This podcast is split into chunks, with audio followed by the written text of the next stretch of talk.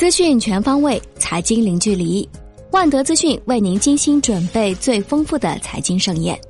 今天是二零一八年一月十号，星期三。下面为您送上陆家嘴财经早餐。宏观方面，国家统计局今天上午九点半将公布二零一七年十二月份 CPI 和 PPI 数据。万德综合多家机构预测数据显示。十二月 CPI 同比增速或达百分之一点八，连续九个月维持一时代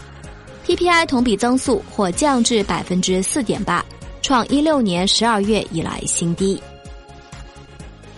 央行连续十二日未开展公开市场操作。央行称，目前银行体系流动性总量吸收央行逆回购到期等因素后处于适中水平。一月九号不开展公开市场操作。当日净回笼一千三百亿，水本终结连续五日全线下跌，隔夜品种涨六点八个基点，报百分之二点五二九零。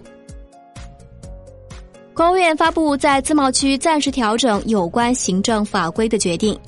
提及允许设立外商独资经营的娱乐场所，并在自由贸易试验区内提供服务。另外，还有取消对外资银行营业性机构经营人民币业务的开业年限限制等措施。国内股市方面，上证综指缩量横盘，收盘涨百分之零点一三，报三千四百一十三点九点，连涨八日；深成指涨百分之零点五七，报一万一千四百四十七点零九点；创业板指数跌百分之零点一四，报一千八百零三点五九点。两市成交四千八百二十五亿元，上一日为五千五百八十六亿。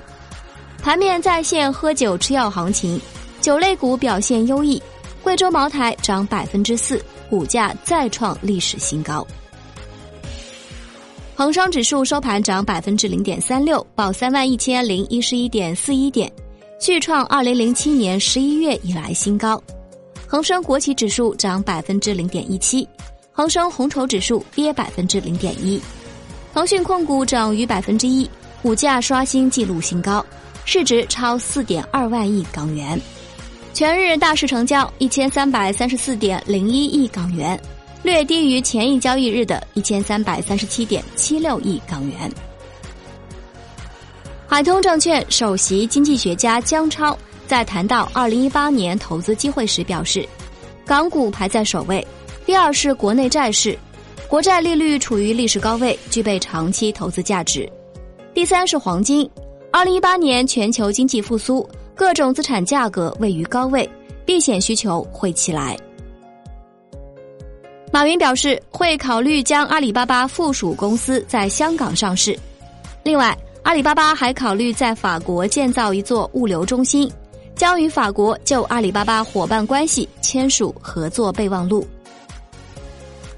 中国证券市场上周新增投资者数量十七点八四万，前值为二十二点四二万。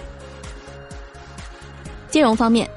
上海保监局草拟了《上海保险专业中介渠道长期人身保险业务管理指引》征求意见稿，主要明确了保险中介机构和保险公司在上述部分的管理责任，将于近日在行业内部征求意见。楼市方面。杭州市主城区二零一八年首场土地拍卖出让五宗地块，其中有三宗地块涉及住宅。这三宗地块出让结果冷热不均，其中湖宿地块遇冷，楼面价相比二零一七年下降近万元；浙江地块则走高，创下杭州主城区宅地自持第二高。产业方面。科技部部长万钢在全国科技工作会议上表示，二零一八年要推进重大科技创新取得新进展，